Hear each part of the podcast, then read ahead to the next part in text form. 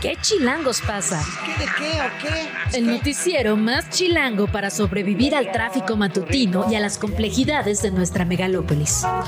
Conducido por Luisa Cantú y Luciana Weiner. ¿Qué chilangos pasa? La información necesaria para amanecer, sobrevivir y disfrutar en la capital del país. Queremos que ustedes gocen. Música para bailar, señor. Aquí comenzamos. And so happy Christmas for black and for white. 7 de la mañana con 2 minutos. Hoy es viernes 8 de diciembre. Un día que muchísima gente recuerda porque se preguntan qué estabas haciendo el día que murió John Lennon. Precisamente por eso Happy Christmas o War is Over, interpretada por John Lennon, quien un día como hoy, pero de 1980, fue asesinado. Esto pasó en la entrada del edificio Dakota en Nueva York. Ahí vivía junto con la artista Yoko Ono. El ataque fue a las 22 horas con 50 minutos y Lennon fue declarado muerto 10 minutos después cuando llegó al hospital Roosevelt. No hubo funeral y fue incinerado. Yoko Ono esparció sus cenizas en el Central Park. Tienes toda la información, Luisa Cantú, el día de hoy. Empezamos musicales porque tuvimos un jueves. ¿Qué jueves, oye? Entre el sismo, así empezamos. Bueno, no, no, así a la mitad del día. Nos Sí. agarró a la mitad de las Empezamos mucho más temprano. Pero ¿Dónde estabas en el sismo? estaba yendo hacia el canal, estaba yendo hacia TV Azteca y me agarró, pero mira, ¿eh? Tres metros antes de subir al segundo piso. Lo cual me dio una alegría brutal Sí. porque qué miedo, nunca me ha tocado en el segundo piso. ¿Te tocó en el segundo piso? El del 17. ¿Cómo Sí, crees? el del 17 iba saliendo precisamente Azteca camino a mi casa. Y me acuerdo que pensé que se me había ponchado la llanta porque em- empecé a sentir el. ¿Ves que el volante cuando se te poncha no. la llanta se mueve para un lado y para el otro? Y precisamente me tocó ahí, entonces puse las intermitentes, me frené, me traté de brillar, digamos, pensando que se me había ponchado la llanta y en eso vi a todos los coches igual. Y entonces como que una, o sea, hubo como cruce de miradas, se pararon todos los coches y nos bajamos a ver temblar desde ahí. Ay, y tardó un buen rato en justo recircular la gente porque nadie se quería mover, ¿no? Del- de lo impactante que había sido el movimiento del segundo piso. Qué bueno que no te tocó ahí. No, la verdad que sí, sí me dio. Sí, sí eso sí me da miedo, fíjate, Sí, ahora sí. que lo pienso. Qué cosa. Sí, bueno, entonces Que estábamos. Debería de haber un protocolo, de hecho, como si te agarren un Sí, tramo caray. elevado en cualquier lugar, porque sí es eh, un miedito extra, digamos, ¿no? Y si te bajas te pueden atropellar, si no te bajas No, el coche claro. se mueve. o sea, ¿Y cuánto tardas si te mueves o no te mueves? Cuando Sí, termina el cual. sismo, te esperas. Ay, no, sí, qué, qué ansiedad. No, la verdad me agarró, me agarró abajo, estaba en la Nápoles. Eh, se sintió, pues. No, no tan fuerte, pero sí se sintió. Mm. Y. Y pues directito al canal, porque ya sabes que mientras Sí. todos. A reportar. Exactamente. ¿A ti dónde te agarró? Me tocó, venía, de hecho, no muy lejos de aquí, venía sobre Avenida Revolución, y, pero venía con un taxista que me venía contando que es cantante y que a las 3 entraba ahí en un restaurante por vaqueritos a cantar y entonces me venía enseñando sus cantos y las piezas, no sé qué. Entonces como que entre los, pues entre la música, iba a decir gritos, pero no, entre el performance del señor, ya no alcancé a escuchar bien la alarma sísmica, entonces como que no sabía si era parte de su acompañamiento musical o, o eso, hasta que ya me dijo, ah, no, espérame, y le bajó a la música y sí, efectivamente era la alerta. Entonces nos orillamos ahí en Revolución, porque además como la gente sale para Sí. desalojar los edificios, toda la calle se paralizó y estuve ahí un buen rato, la verdad, como media hora o 40 minutos. Bueno, por suerte fue de saldo blanco. Están haciendo Sí. todavía revisiones en Puebla en algunos edificios, sobre todo históricos, eh, que como sabemos son, eh, son muy difíciles de restaurar. Tuvieron afectaciones en sismos anteriores, entonces faltaba ahí una revisión, pero hay, un, hay saldo blanco, algunas crisis nerviosas en la capital. Pero bueno, después de eso tuvimos 22 crisis institucionales, problemas en el Tribunal Electoral, ya en la nochecita se, se aprobó en, en comisiones, hay que decirlo, pero se ratificó Ernestina Godoy como fiscal capitalina, va a pasar ahora al Pleno. La verdad, eh, jueves intenso, ¿no? No sé si, no siento que sea viernes, la verdad, mi corazón. Sí, Ay, sí. ¿viste esta serie de House of Cards? Muy famosa. Hermosa. Tenía un amigo que decía, eh, el legislador, ¿cómo se llama? Underwood, Ah, llora no. cuando llega a México, tal cual, se sienta en un puente peatonal a llorar, así México. Entre el Sí, caray. tribunal, el Congreso local, bueno, lo que sí es, mientras unos temas están pausados hasta el lunes, no hubo quien sí dijo, a mí me encantaría decir, esto lo vemos en enero, el Tribunal Electoral dijo, esto lo vemos el lunes, Esto que tiene que ver con Navidad. Exacto. Eh, pero bueno, sí avanza por lo menos en comisiones el nombramiento de la fiscal Ernestina Godoy, la posible ratificación. Veremos qué sucede también por allá en el Pleno y vamos a estar platicando sobre menstruación digna y con un personajazo de nuestra vida nacional que es Paco Ignacio Taibo II. Tiene una nueva, podemos decir novela, aunque es como novela histórica, Sí, autobiográfica. autobiográfica, crónica, memoria. Me encanta, eh, sale él fumando como es su marca personal. No, y fumando. hasta tiene la anécdota, ¿no? De cuando tenía 6, 7, 8 años que dijo, yo voy a fumar. Yo sabía que iba a Yo fumar. sabía que iba a fumar. En Me un libro en rojo y negro, ¿no? Por supuesto, no podía ser de otra forma, titulado Los alegres muchachos de la lucha de clases. Las batallas de una generación que formaron el presente. Lo vamos a platicar. Oye, nos está diciendo aquí nuestra jefa de información Ay. que hay un protocolo para los pisos elevados, que hay un protocolo. Entonces, atención. Ah, a ver, a poner ver. intermitentes, frenar y no bajar del auto. Ah, y muy bien. llorar en, en bolita. Exacto, pero adentro del coche. Poner intermitentes, frenar, no bajarte del auto. Muy bien. Bueno, bien, bien. Tenemos más información que lo que teníamos ayer. Así es. Estamos preparadas porque además es diciembre. Sabemos que estadísticamente es un mes en el que tiembla, pues. Entonces, siempre hay que estar preparados en esta ciudad. Vamos a platicar de eso también sobre hoy es el día de la menstruación digna. Vamos a platicar con Anaí Rodríguez del colectivo justamente Menstruación Digna sobre todo lo que implica para mujeres y niñas en este sentido. Mujeres en situación de cárcel también hubo una movilización muy importante respecto a eso. Harto tema, harta polémica, harta política el día de hoy. Pues, ¿te parece si empezamos? Venga. Ya lo decíamos, mayoría simple de Morena, la Comisión de Administración y Procuración de Justicia del Congreso Capitalino avaló en sesión extraordinaria vía Zoom el dictamen para la posible ratificación de Ernestina Godoy como fiscal de la Ciudad de México. Nueve votos a favor, cinco en contra. Este dictamen fue aprobado y turnado a la mesa directiva para su discusión en el Pleno. Escuchamos. Diputado presidente, el resultado de la votación es el siguiente. Nueve votos a favor, cinco votos en contra, cero abstenciones. Se aprueba el dictamen, diputado presidente. Los diputados de oposición, por su parte, argumentaron que la sesión extraordinaria fue convocada fuera de los términos legales. Señalaron también deficiencias en el dictamen, pero independientemente de esto, Luis, habrá que ver qué pasa en el Pleno. Necesitan una mayoría calificada. Hasta hace unas semanas no tenían los votos. Habrá que ver qué pasa ahora, si los consiguieron, si lo van a ir aplazando o si literalmente no se va a ratificar. Y lo cierto es que el periodo se acaba, ¿no? Sí. Ya, en las próximas Ya. semanas. Fíjate, ayer platicaba con. No, ayer, el miércoles. Sí, hoy no se siente como viernes. Pu- puede con ser cuando sea. no María Luisa. Díaz de León, que fue la directora de la sección Ciudad de Reforma como por 30 Ah, sí. años, una eminencia, digamos, de la cobertura local. Y hablábamos de la tristeza que es ahora cubrir el Congreso con estas, digamos, sesiones por Zoom. Efectivamente, digamos, fue algo que se tuvo que hacer en la pandemia porque protocolos, ¿no? Para mantener la sana distancia, pero como que ya les gustó por allá en el Congreso de la Ciudad de México. Y ahora es muy difícil, digamos, lograr una declaración de un diputado o una diputada Claro. porque hay poco contacto. Si se reúnen por Zoom, hacen las eh, sesiones de comisiones por Zoom y demás, pues uno se mete como invitado, pero no puede hablar, no puede chacalear, no puedes ir a confrontar ahí versiones. Y la verdad, qué lástima que se haya perdido esta, este espacio, digamos, de rendición de cuentas que había de diputadas y diputados con la prensa, que podía ir a cuestionarles al pleno. Digo, a veces van, obviamente, no, no es que todo el tiempo, pero sí hay una parte interesante, pues un dictamen como este, por ejemplo, de idoneidad, vía Zoom, le quita a la prensa la posibilidad de seguirlo más de cerca. Absolutamente, hay que decirlo, ¿no? La verdad es que en la pandemia los funcionarios fueron de los últimos en volver a trabajar. Sí, de los últimos, ¿eh? Tal cual. O sea, seguían, bueno, siguen haciendo sesiones por Zoom, pero tardó mucho, mucho, mucho en reactivarse la parte presencial en el sector público en ese sentido, ¿no? En, en las cámaras, en el Poder Judicial. No, y honestamente el Congreso es un lugar enorme, el de la Ciudad de México, o sea, no hay Sí. ninguna necesidad de que los techos miden cuatro metros, pues, o sea, aire y sana distancia hay. En fin, bueno, así las cosas. Y esto fue ayer en la noche, así que veremos qué pasa. Atentos a ese tema. En otra nota, René Gavira, el exdirector administrativo de Segalmex, quedó detenido por las autoridades ministeriales después de que se entregó ayer jueves en las instalaciones de la Fiscalía Especializada en Delincuencia Organizada. A Gavira se le detuvo específicamente por el caso del el presunto desvío de 700 millones de pesos de patrimonio de Liconza, después de que autorizó ilegalmente que se compraran certificados bursátiles de alto riesgo en una SOFOM, una sociedad financiera de objeto múltiple, la cual no estaba regulada ni fiscalizada por autoridades de Hacienda, independientemente de, digamos, regulada o no, pues no puedes usar el dinero de Liconza para No, pues, invertir. Eh, y ahora, esta es, digamos, esa acusación de 700 millones de pesos, pero la prensa reporta desfalcos Muchísimo mucho más, mayores, sí. ¿no?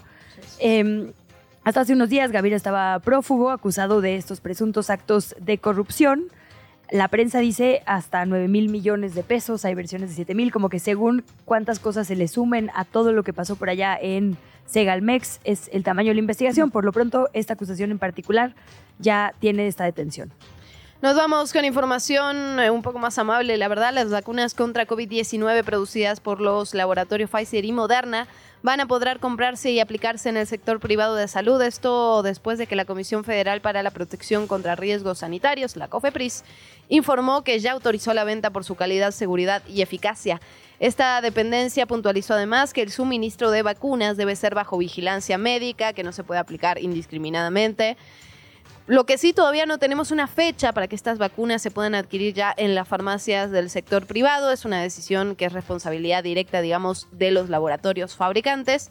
Sobre el costo, serán también Pfizer y Moderna las que tendrán que informar sobre cuánto van a salir sus biológicos y la fecha en que estarán disponibles. En principio es una buena noticia, más lo hablábamos antes de ir al aire, pero más en esta etapa, ¿no? En esta etapa la que estamos viviendo de la COVID-19.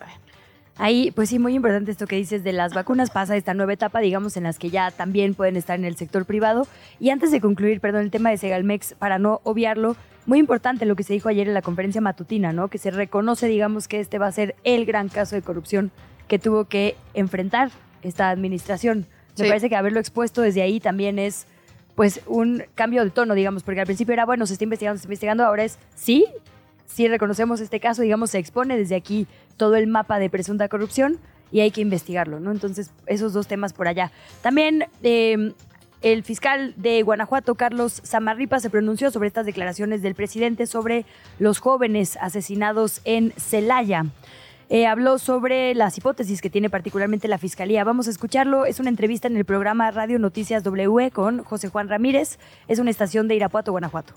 estaban en un lugar, en un balneario, en plena convivencia, y a partir de ahí se los, se los llevan y aparecen y en, en donde fueron encontrados. Por supuesto que el móvil es eh, diferente a lo que ha aparecido en los medios. Estos jóvenes eran jóvenes estudiantes eh, eh, universitarios que de ninguna manera debe de haberles acontecido esto. Para no polemizar más con el señor presidente de la República, yo lo que te puedo decir es que de acuerdo a la investigación que nosotros tenemos, que nosotros hemos asumido desde un inicio eh, hasta este momento, con los avances que tenemos, eh, es diferente a ello. Bueno, importante, ¿no? Esta, esta aclaración que se hace desde la Fiscalía de Guanajuato, porque además Claudia Sheinbaum, la aspirante para la presidencia de 2024, volvió a criminalizar a los estudiantes. La verdad es que en este tema parece que no se aprende, parece que no hay una autocrítica, no hay un análisis, no hay un experto que le diga, oigan, es que esto no se hace así.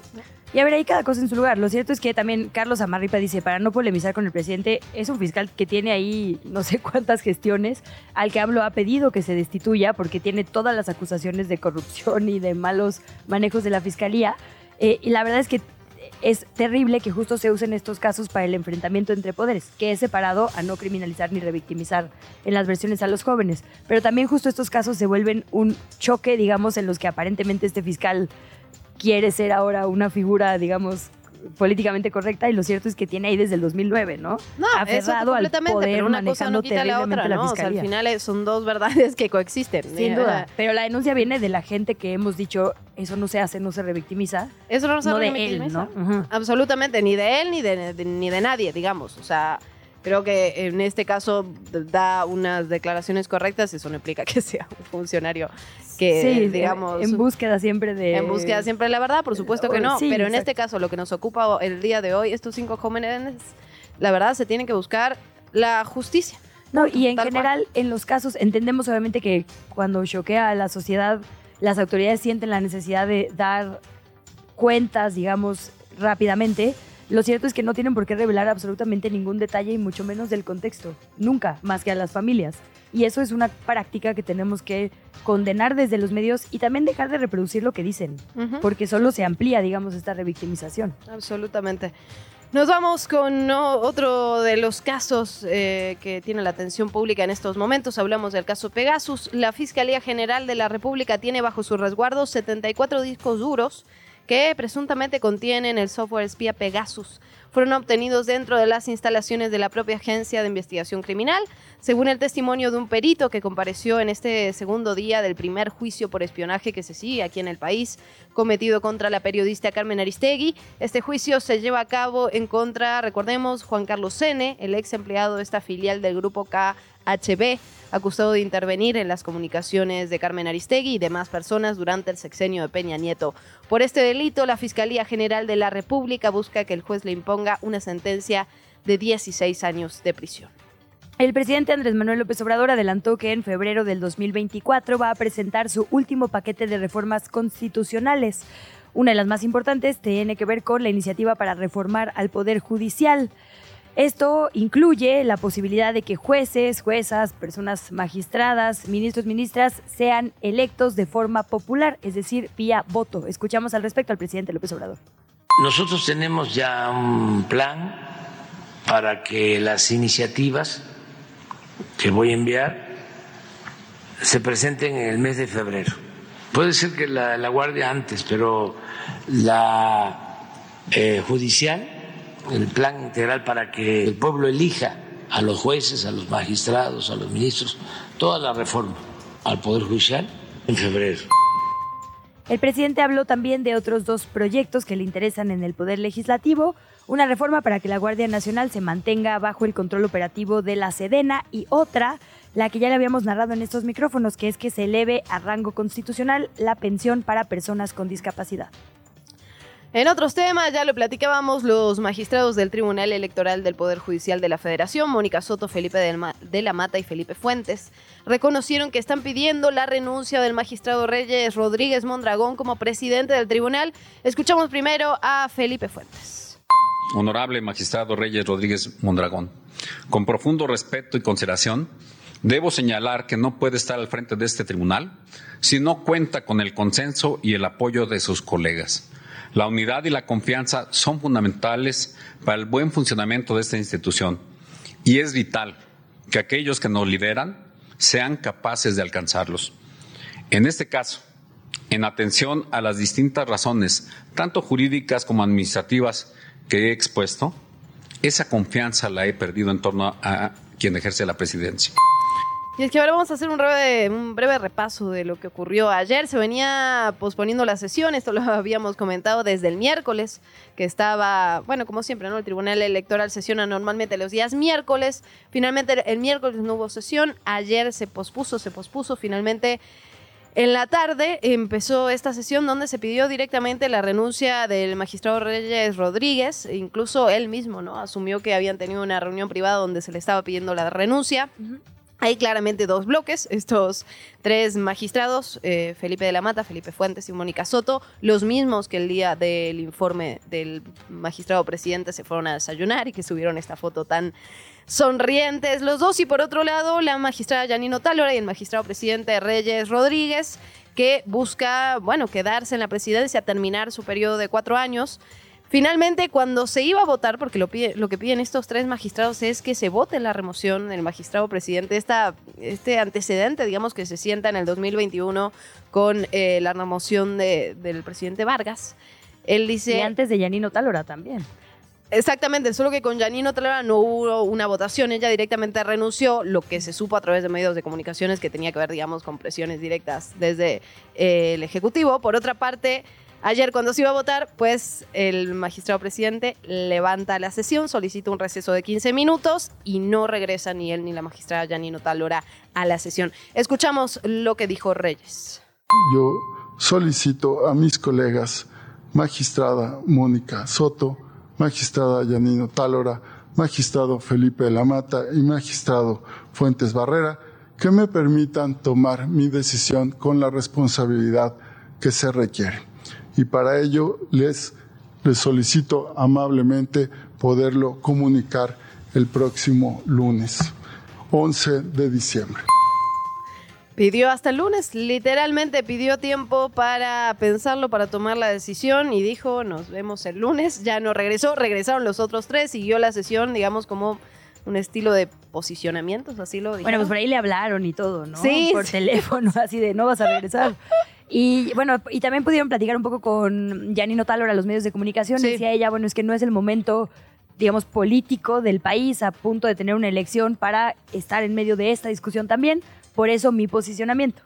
Es que la verdad sí, eh, desde el 2019 ha, ha habido un, un tribunal absolutamente con crisis constantes, inestable y justo, ¿no? Las puertas de la elección del 24 se vuelve un problema mayúsculo, la verdad, y Sí, una irresponsabilidad brutal. Lo que hemos visto es que prácticamente todas las contiendas terminan por alguna cosa u otra en el tribunal electoral, ¿no? Sí, claro, Se es la, denuncia la temas de máxima. fondos, pues. de violencia política, de sí, certeza. Entonces, la verdad, sí se requeriría uno completo con todos los nombramientos, sólido, ¿no? En- Sólido. En, en su capacidad, por lo menos, de sesionar. Absolutamente. Porque sí, su papel es fundamental. Lo vamos a platicar al ratito con eh, nuestra compañera periodista eh, Janet, con Janet López Ponce, que sabe exactamente, ¿no? Y tiene todas, El todas chismecito, la como el este chismecito, la información eh, verídica y verificada, así que lo platicamos en unos minutos más. Mientras tanto, el gobierno de la Ciudad de México informó que el sismo de magnitud 5.7 de ayer a las 2 de la tarde con 3 minutos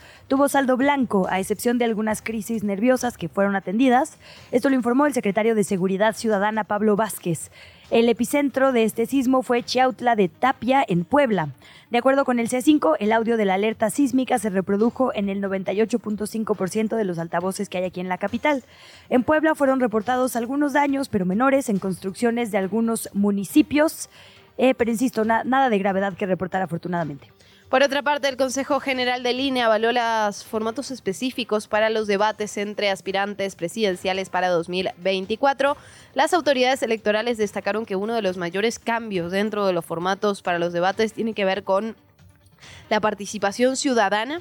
También se dijo que se otorgaría un papel más activo, digamos, a moderadores y moderadoras de estos encuentros. Las fechas, atención, domingo 7 de abril, domingo 28 de abril y domingo 19 de mayo. Finalmente, el INE recordó que en el acuerdo avalado anteriormente, los debates presidenciales eh, no deberían durar más de 120 minutos. Está bueno eso de la moderación activa, ¿no? A mí me gusta. a mí me gusta. A, mí- a mí- a mí me, gusta mucho de esos. Ay, sí. No, pero mejor Aplicaste que... el meme, aplicaste O sea, el meme. tener un moderador para que le diga, ya acabaron tus tres minutos, sigues tú, ya acabaron tus... No, pues por eso son figuras periodísticas chidas las que ponen ahí. Bueno, Me gusta, me gusta. Y en información de última hora, el aeropuerto de la Ciudad de México acaba de anunciar que debido a un banco de niebla y que no hay visibilidad por ello, están suspendidos tanto despegues como aterrizajes. Así que no se van a reanudar las operaciones hasta que mejoren las condiciones meteorológicas. Si tiene usted una... eh, un vuelo pendiente, hay que hablarle a la aerolínea si está esperando uno también. Son ahí quienes les pueden orientar sobre el rastreo específico para ver a qué hora aterrizará o despegará el vuelo que busca. Y tenemos un mensaje que nos llegó rapidísimo en 30 segundos antes de la pausa. Sí, podemos. A ver, podemos. está bueno porque está bueno lo que nos dicen. Ajá. Justo, dice, para las sesiones a distancia de la Cámara de Diputados funciona un sistema informático para asistencias y votaciones que da mucha certeza y transparencia en los procesos más allá del Zoom. Como nunca antes, las reuniones del Pleno y de comisiones se transmiten vía redes, nos escribe Luis eh, Guacuja Acevedo, justamente sobre lo que pla- platicábamos de las sesiones en el Pleno vía Zoom o presenciales. Y es cierto, ¿no? La verdad, y vamos hacia allá, y va a pasar con, los- la- con las urnas electrónicas también. Ahora bien, se pierden otras cosas. No, y una cosa es una y otra otra, porque puede haber, digamos, este sistema electrónico de votación para ver exactamente quién votó cómo, a qué hora, y también seguir, digamos, que la ciudadanía pueda seguir las reuniones de comisiones por Zoom, digo, por, pues sí, en transmisiones, ¿no? ajá.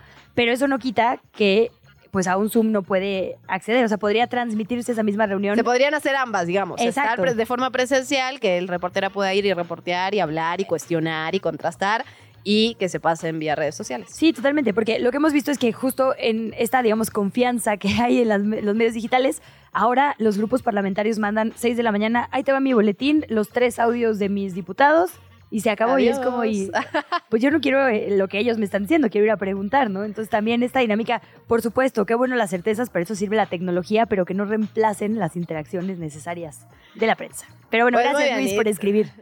La entrevista. ¿Ya estás grabando?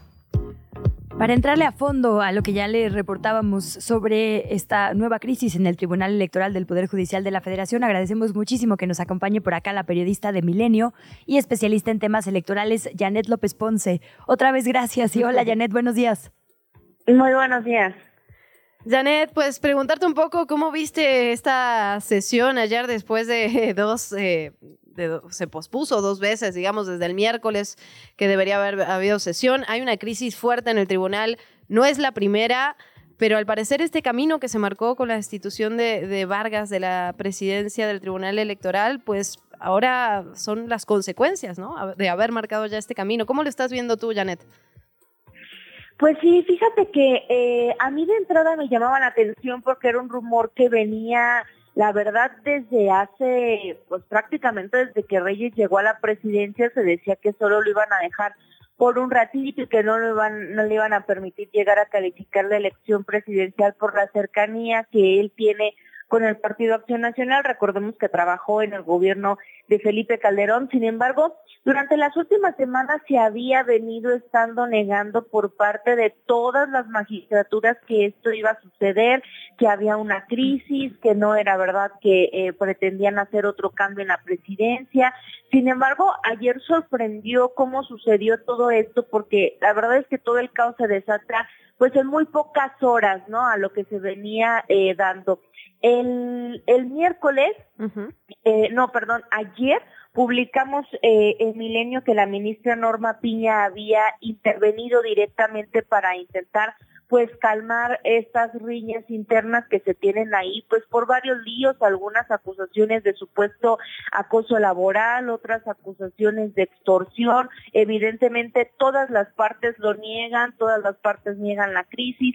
La ministra intentó intervenir lo que esto terminó por reventar todo porque se trata de una vulneración a la autonomía de la sala superior que como sabemos pues es el tribunal máximo en materia electoral tienen sus propios lineamientos, su propio presidente, sus propias normas, mandó mensajes, llamó a convocatorias, fue ignorada y esto fue finalmente lo que escuchábamos ayer, era la principal bandera de lo que decían las magistraturas había hecho que perdieran la confianza en Reyes Rodríguez porque estaban pues eh, declinando a su autoridad, intentando someterlos a la Suprema Corte. Y a mí lo que me sorprendió además es que los posicionamientos de las magistraturas de ayer fueron incluso mucho más fuertes que lo que llegaron a hacer con José Luis Vargas. Sí, sí, sí. Janet, ¿y qué podría pasar, digamos, para eh, los siguientes días, quizás semanas?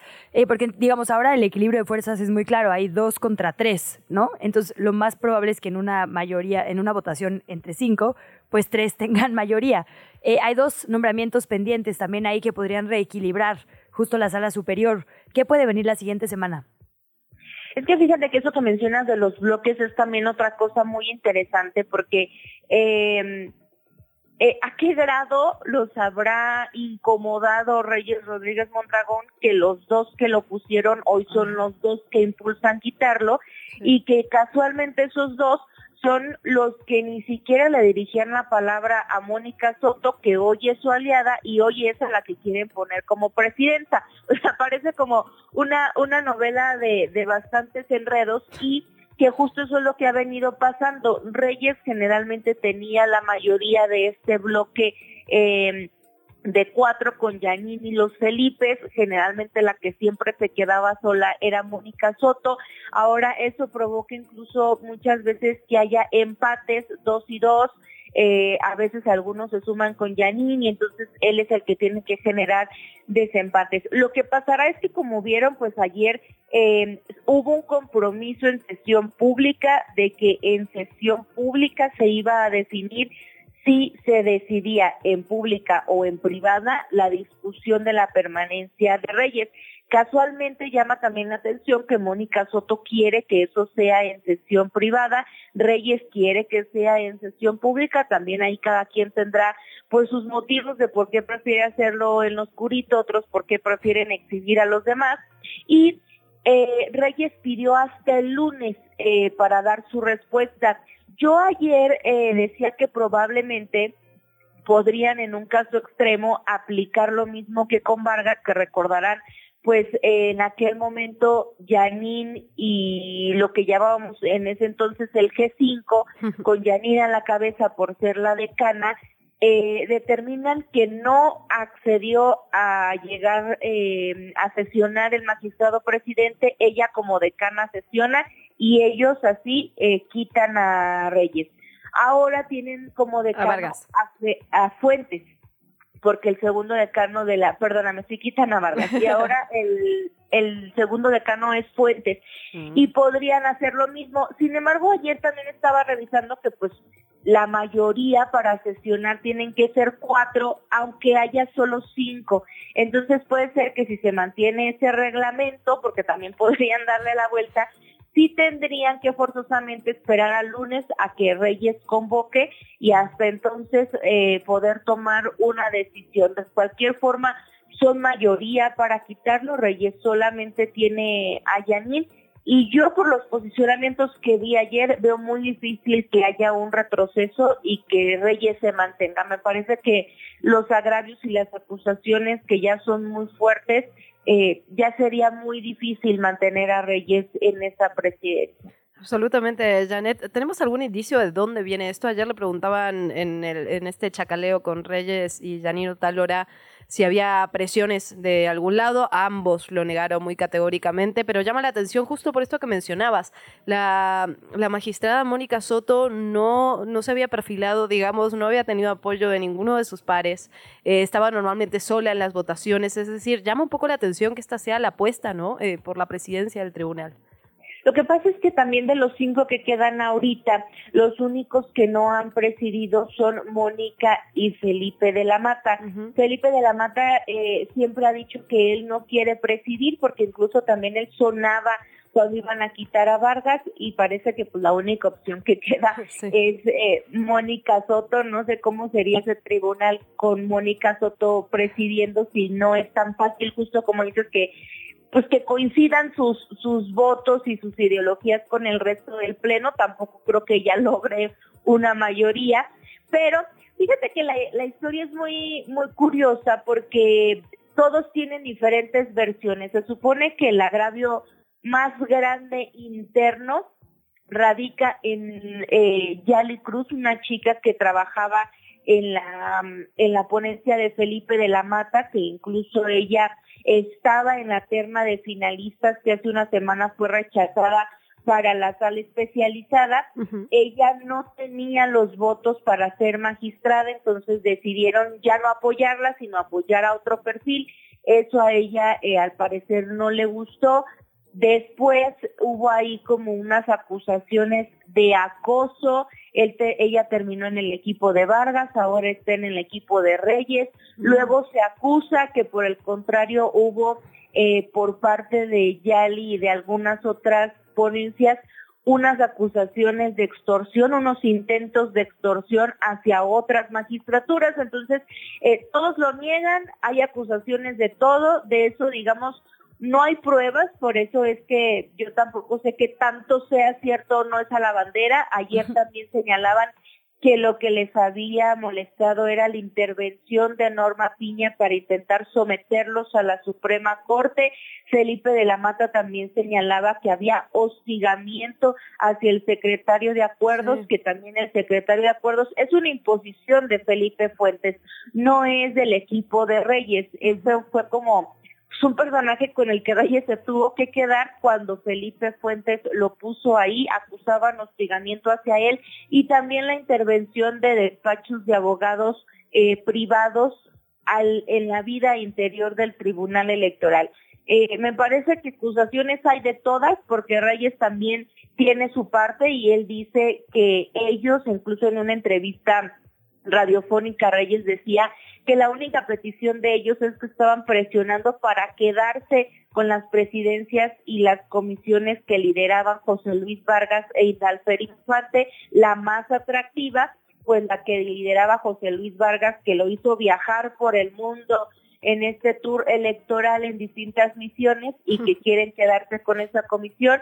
También decía que no les gustaron algunas medidas de austeridad, que no estaban de acuerdo en acatarlas. Entonces, pues acusaciones hay de todas y yo no sé qué va a pasar en estos eh, tres días de incertidumbre de aquí a que llegue el lunes, pero yo sí veo muy difícil que pues que terminen negociando y Reyes se quede ahí. Parece que ya es insostenible su permanencia. Janet, para cerrar, ¿por qué es importante, digamos, qué diferencia hace que haya una persona u otra como presidenta o presidente para las elecciones. O sea, a la gente, pues, quien esté al frente del Tribunal Electoral, ¿qué diferencia le hace rumbo al 2024? Pues mira, realmente es que al final de cuentas la presidencia es un voto. El único peso es cuando hay eh, empates, en este caso cuando se generan dos y dos, él es, eh, bueno, o ella quien presida, termina inclinando la balanza, su voto determina a cuál de los dos bloques hay que darle la razón y eso se hace sentencia. Recordemos que pues, ya es definitiva e inatacable. Las visiones sí son pues tanto distintas dependiendo de lo que piense cada quien. Pues Reyes intentó, por ejemplo, impulsar un poco más el tema de la austeridad, eh, generar su propia reforma interna para evitar la intervención exterior y recordemos que eso sí ayudó a que a final de cuentas las reformas que se han intentado hacer y los cambios a los institutos electorales pues no afectaron tanto al Tribunal Electoral, prácticamente los dejaron intactos, hasta incluso lograron que les dieran un poco más de recursos eh, de lo que planeaban recortarles hace unas semanas. En el caso, por ejemplo, de Felipe Fuentes, cuando él estuvo a cargo, él impulsó eh, que los juicios ya sean digitales, que no se tenga que obligar a las personas que viven en comunidades muy lejanas a hacerlo de manera presencial.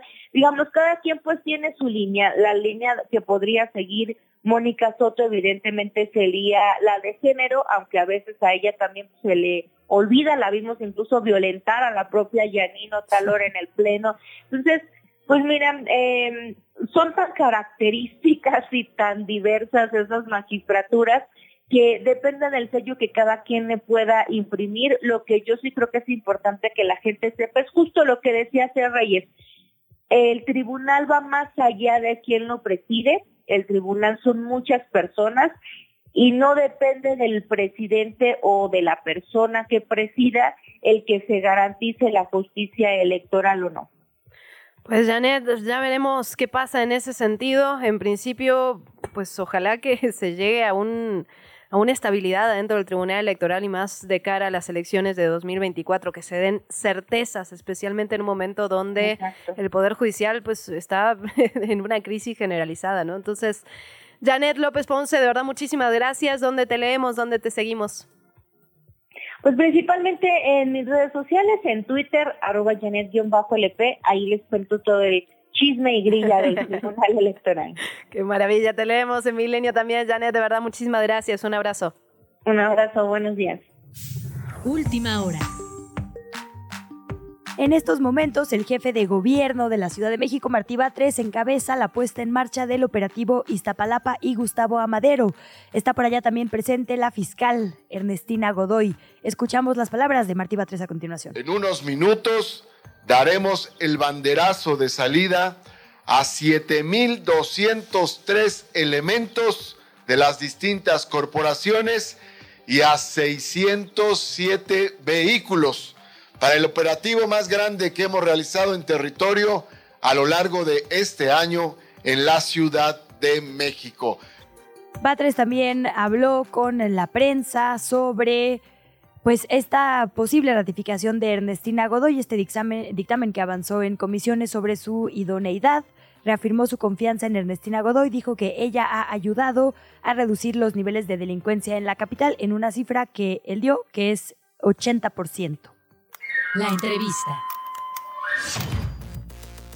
7 de la mañana, 47 minutos. Otro de los temas que nos ocupan, que le hemos estado dando seguimiento en este espacio y que son también de la capital, es el programa general de ordenamiento territorial. Había muchísima polémica, aquí lo hemos estado siguiendo, las declaraciones de un lado y del otro, pero faltaba un día nada más para que se venciera el plazo para la votación, se iba a aprobar, digamos, de forma automática y sin embargo el jefe de gobierno Martí Batres informó que iba a retirar estas propuestas, tanto el programa general de ordenamiento territorial como el plan general de desarrollo. Ahora bien, ¿qué implica esto? Habrá, habrá que verlo, porque en realidad las declaraciones que hizo fue que lo que iba a hacer simplemente era incorporar un capítulo sobre el combate a la corrupción inmobiliaria, sobre el cártel, el denominado cártel inmobiliario. Ahora bien, no sabemos si se han escuchado las voces de muchísimos activistas, organizaciones, de pueblos originarios que hablaban de, muchas otras cuestiones, ¿no? Que van más allá de, de la corrupción inmobiliaria que tenía que ver, por ejemplo, con el uso de suelo. Vamos a platicar de eso y mucho más con Luis Zambrano, investigador del Instituto de Biología de la UNAM. Está con nosotros.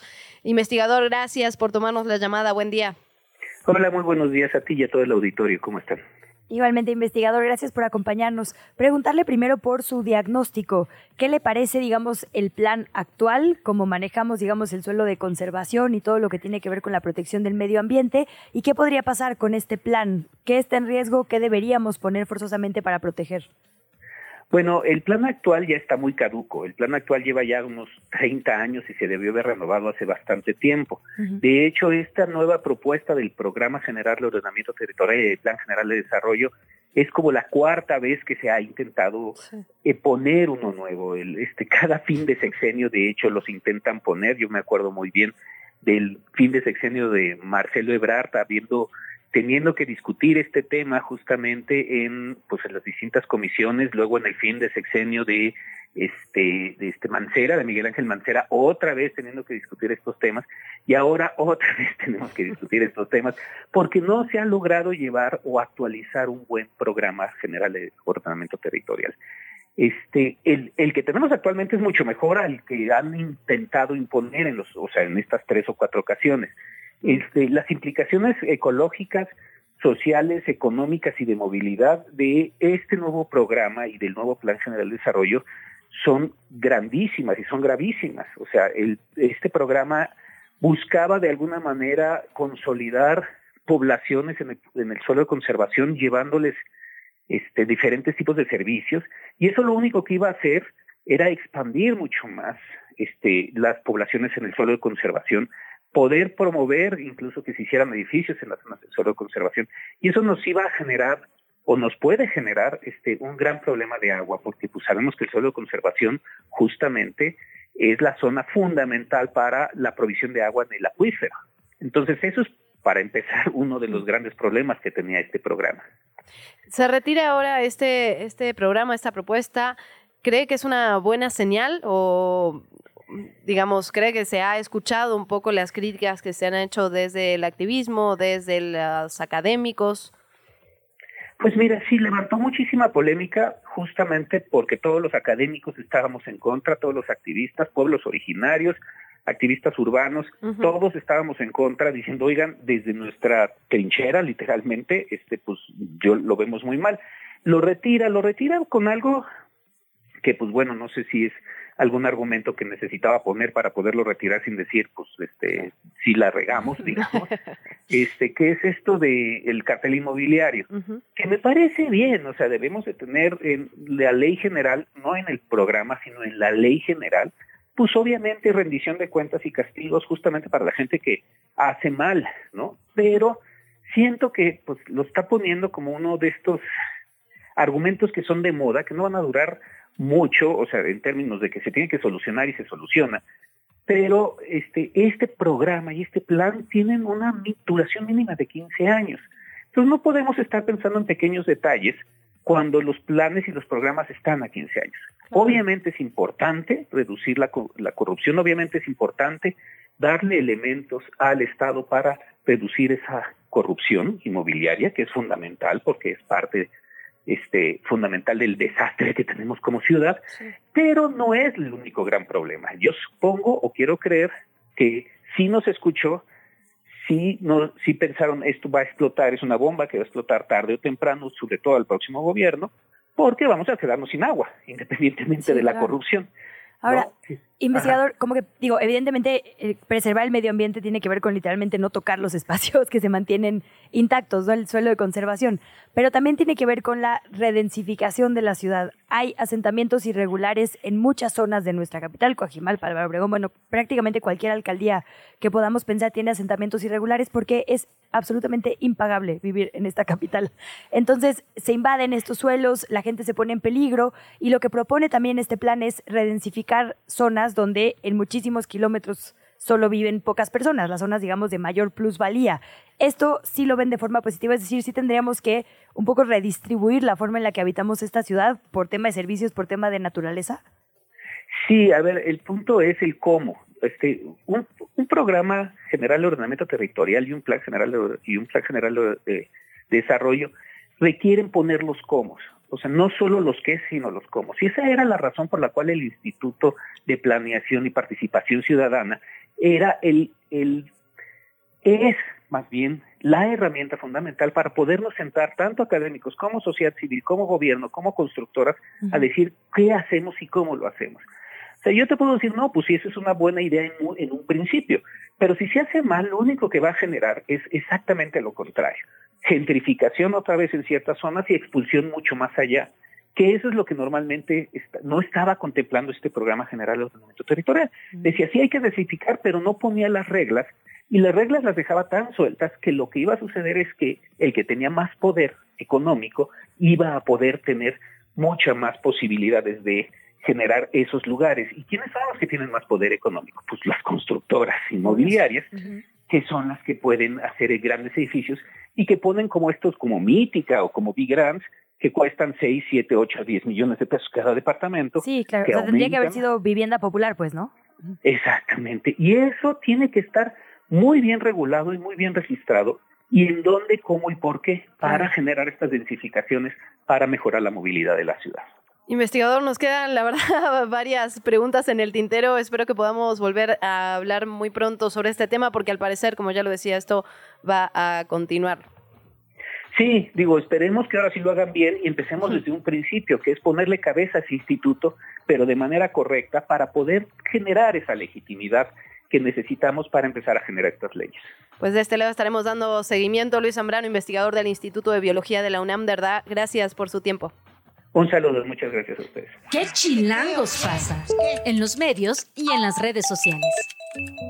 7 de la mañana, 57 minutos. Como ya es costumbre, nos vamos hasta los medios de comunicación y las redes sociales. Los recomendados del día de hoy. Empezamos con la que teníamos que recomendar, claro que sí. Veníamos hablando con Janet López Ponce sobre el tema del Tribunal Electoral y ella publica en, en Milenio, Norma Piña intenta frenar nueva crisis en el tribunal y magistrados se revelan a su titular. Y justamente lo que cuenta el detalle es esto que nos dijo de alguna manera... eh, hace unos minutos en este espacio, pero lo cuenta al detalle. Justamente, ¿qué tiene que ver la Suprema Corte de Justicia de la Nación con la crisis que se está viviendo en el Tribunal Electoral? Bueno, aquí va al detalle la forma en la que la ministra Norma Piña trató de mediar, digamos, adentro de, del Tribunal Electoral y de esta crisis que ya se venía perfilando y la verdad es que fracasó y de alguna manera hasta la profundizó. ¿No? Entonces, bueno, recomendado, ya lo veníamos platicando justamente con Janet López Ponce. Norma Piña intenta frenar nueva crisis en tribunal y magistrados se revelan a su titular. Está en Milenio. Hoy Conectas, Historias de las Américas, publica en su boletín un texto sobre el Esequibo. ¿Te acuerdas que incluso lo hablamos Sí. aquí? De que, ¿Qué onda con ese tema? Está rarísimo. Sí, sí, sí, ¿Necesitamos contexto? Necesitamos contexto. Literal dice, el madurismo se juega su influencia en el Caribe. Si Chávez siempre evitó ese conflicto, ¿por qué su heredero da ese giro y qué piensan de ello los venezolanos? Es, la verdad, un texto bastante bueno, interesante, amplio, que explica justo, el Esequibo es un territorio de 159 mil kilómetros cuadrados que se disputan Venezuela y Guyana. Ha sido un conflicto durante más de un siglo y las urgencias, digamos, del gobierno venezolano en una eh, pues antesala electoral lo ha llevado a eh, pues meterle, digamos, candela a este tema. Convocó a un referendo el domingo pasado en el que la mayoría de los votantes apoyó la, digamos, ellos lo califican como recuperación. Es una palabra, digamos, obviamente que hay que usar con cuidado porque hay una disputa, en lo que ahora están llamando incluso la Guayana Esequiba. Hay descalificaciones también en esta consulta por parte de la oposición a Nicolás Maduro, que como ya le reportamos en este espacio, incluso ya ordenó la creación de un nuevo estado y que las petroleras otorguen licencias para explotar, digamos, y explorar gas, petróleo y minería, lo cual también, digo, nos habla de algo, ¿no? Si vas a explorar minería y petróleo en una zona es porque esa zona algo tiene. Sí. El Esequibo, claramente. donde el gobierno guayanés, guyanés tiene una fuerte presencia, es hoy un territorio revalorizado por su descubierta riqueza petrolera y otros recursos como metales como uranio, coltán y oro. Por lo que es un tema que le interesa, por supuesto, a América Latina, pero seguramente estará en el ojo internacional pronto. Es un texto amplio que pone, digamos, el contexto necesario que se necesita para entender esta disputa por territorios, que la verdad hay digamos, en América Latina muy pocos espacios todavía en disputa, ¿no? Como que Sí, ya sí. nos acomodamos aquí bastante bien. Por eso llamó tanto la atención, ¿no? Cuando se recupera, digamos, esta, eh, esta disputa que parecía de alguna manera ya en un, en un punto pues neutral, ¿no? O sea, como que pasó con las Malvinas, la verdad.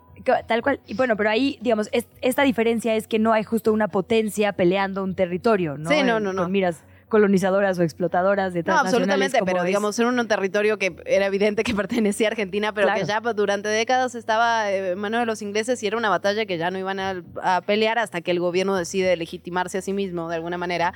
Lo hace de forma pésima, evidentemente, porque la guerra se, eh, se pierde en muy pocos días y mandan a chavos sin, sin armamento, sin comida, etcétera, etcétera. Pero bueno, eh, digamos, un conflicto que parecía de alguna manera neutralizado y que de repente vuelve a aparecer en el ojo de la revive, claro. Pues tal cual, esto lo publica conectas.org, que la verdad pues vale la pena seguir en general porque justo tiene una mira muy latinoamericana eh, y tiene podcast. eh, si usted no quiere leer los largos textos, puede también escucharlos. Nos vamos ahora hasta Quinto Elemento Lab. Publican una investigación, la firma Analí Nuño, y dice las fallas del mecanismo de protección para personas defensoras en el asesinato de Higinio Trinidad de la Cruz.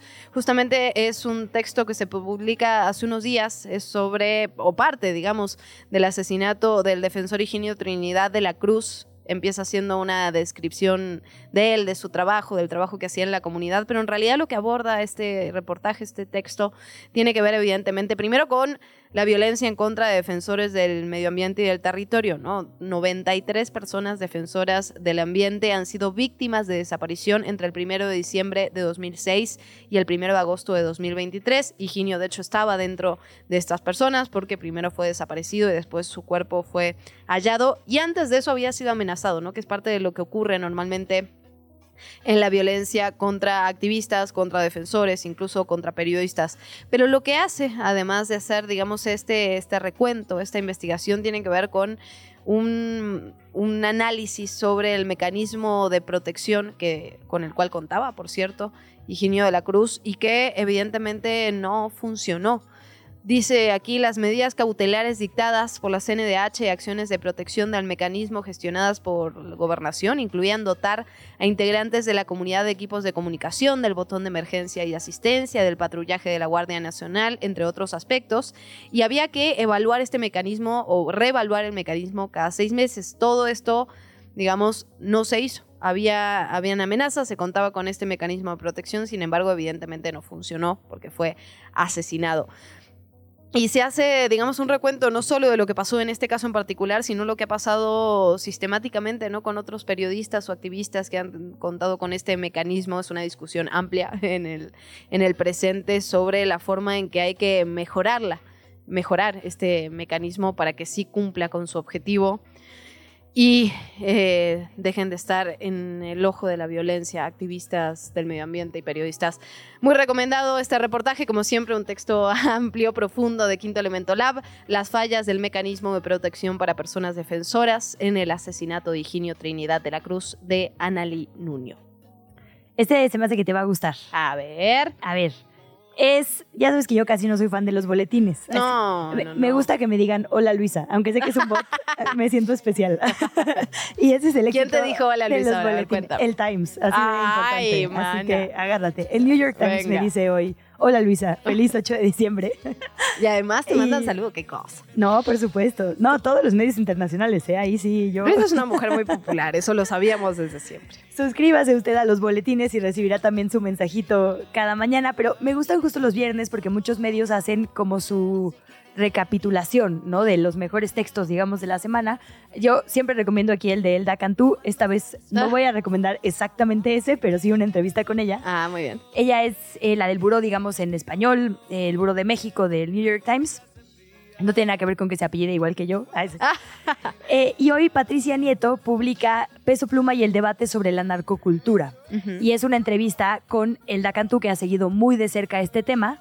Y en una serie de, digamos, preguntas y respuestas, creo que sintetiza muy bien el debate que hay al respecto. Primero, tal cual, la primera pregunta que le hace es, ¿cómo definirías el corrido tumbado? Digo, por supuesto, estamos hablando de los corridos tumbados porque hemos hablado un montón de cantantes como Bad Bunny, Karol G, que la Shakira, que la Taylor Swift, pero lo cierto es que también hubo artistas como Peso Pluma, como Grupo Firme, como Nathaniel Cano, que digamos, irrumpieron en los top 10 de Billboard en estos géneros que no eran comunes, ver ahí como el corrido tumbado.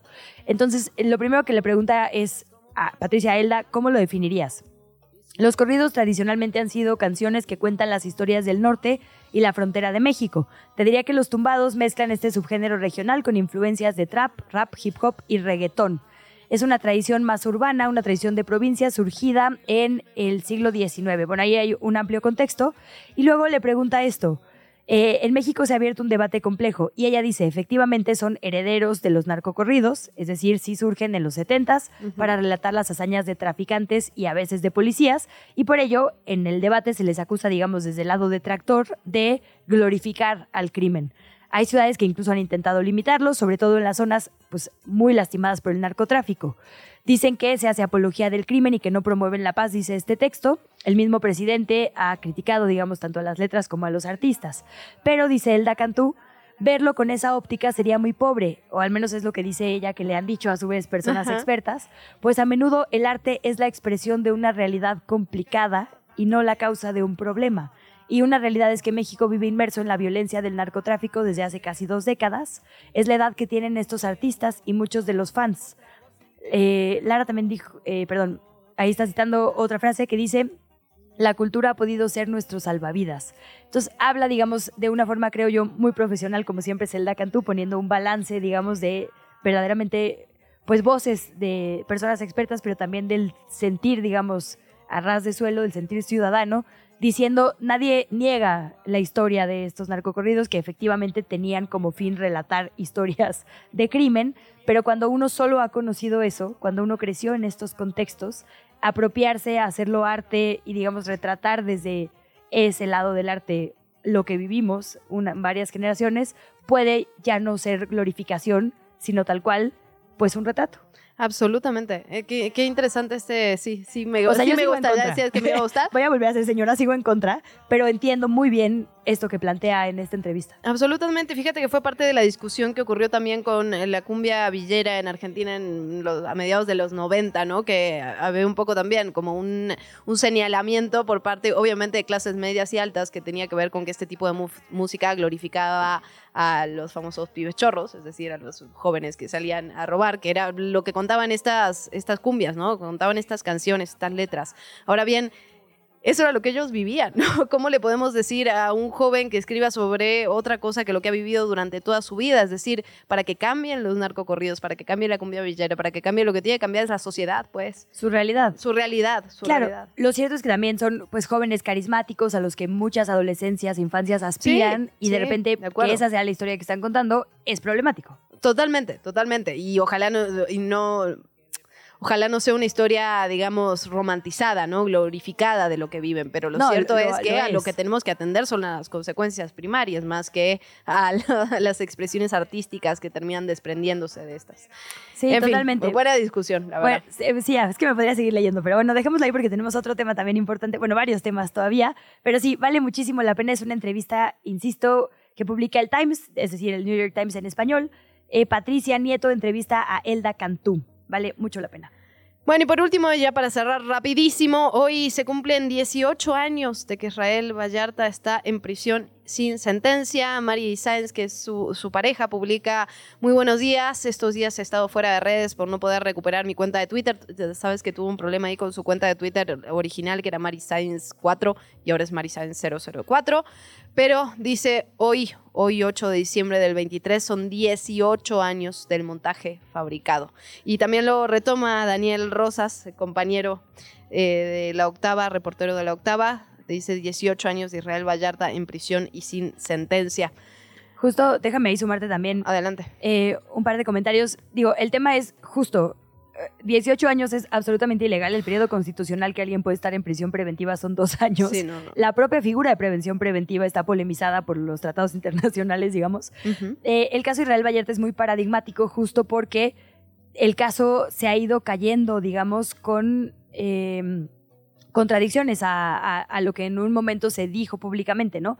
Eh, 18 años en los que tampoco se le ha querido cambiar la medida cautelar, porque ahora su defensa Totalmente. ni siquiera, digamos, buscaba su inocencia, sino que pudiera seguir, digo, por supuesto sí, pero que pudiera seguir este proceso en libertad.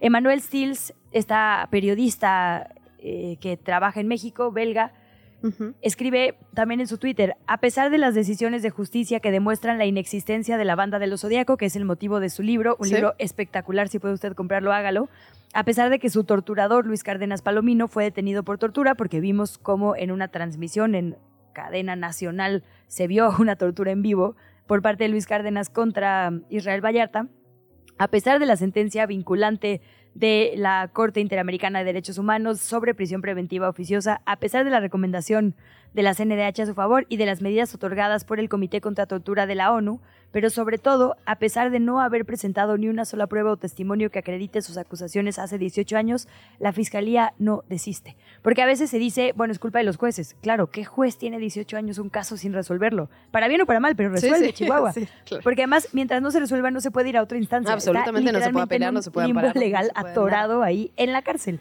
Pero la fiscalía tampoco desiste. Una fiscalía que el propio presidente salió en la conferencia, digo, Sí. sé que son separación de poderes, pero a decir, no, vean el documental, es una brutalidad lo que hizo la administración de Genaro García Luna, la fiscalía no ha dicho, ah, bueno, me No, y con un caso tan público, eso creo que es un reflejo de todo lo que ocurre adentro de las fiscalías, en los jueces, en las prisiones de nuestro país y que nadie se entera y que nadie sabe. No, y hoy sabemos el modus operandi de ese grupo político. Perdón, ya nos tenemos que. Solo es que el libro El Teatro del Engaño, justo de Manuel Sils, es fantástico Gran porque libro, sí. dice cómo detenían gente arbitrariamente. Digo, no es el caso de, de Israel Vallarta. Bueno, sí, el caso de la banda Los Zodíaco, pero es mucho más complejo por el tema Cáceres. Pero en general, ese grupo político detenía random a una persona aquí, otra allá, otra allá, y de decían, aquí hay una banda, órale, ya dimos resultados. Y luego otra vez, ah, jálate ese mismo y pon a otros dos en la foto y ya. Es la verdad un libro que retrata, como bien dices, un capítulo terrible por el que hay personas inocentes pagando. La mañanera. Quieren prohibirla, imagínense. Revisamos lo que ocurre en la conferencia matutina. Se informó de los apoyos a familias damnificadas por el huracán Otis. Se inició ya la entrega del primer pago de los apoyos de entre 35 y 60 mil pesos, concluyendo el 18 de diciembre. Se adelantó también que del 20 al 31 de diciembre se van a entregar la segunda mitad de estas ayudas económicas, para lo que se tiene un presupuesto de 644 mil millones de pesos. Por otra parte, el presidente también habló, por supuesto, de lo que está ocurriendo en el Tribunal Electoral. Eh, rechazó, bueno, en realidad no habló. Le preguntaron sobre el tema y dijo que no se va a pronunciar al respecto. Ahora bien, lo que sí dijo es que el proceso del próximo año se debe llevar a cabo en libertad y con democracia. Así que bueno, así las cosas en la conferencia matutina.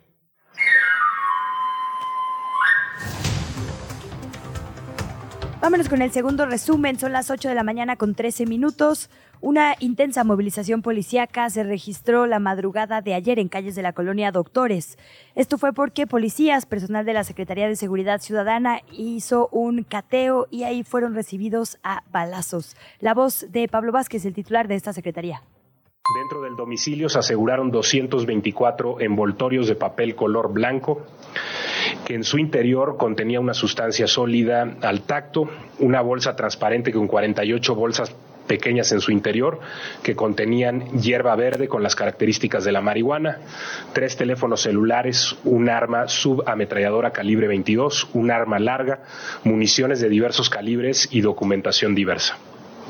Es importante mencionar que los dos detenidos, tanto en la alcaldía Cuauhtémoc como en la Gustavo Madero, cuentan con antecedentes por homicidio doloso, narcomenudeo y violencia familiar. Durante estos hechos perdieron la vida dos personas. Uno de ellos es el policía Josué Báez y la otra persona fue identificada como Omar N por las autoridades.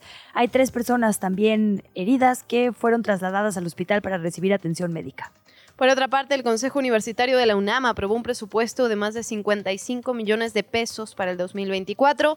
Se contempla que la mayor parte de este presupuesto sea para el bachillerato y para la educación a distancia o remota.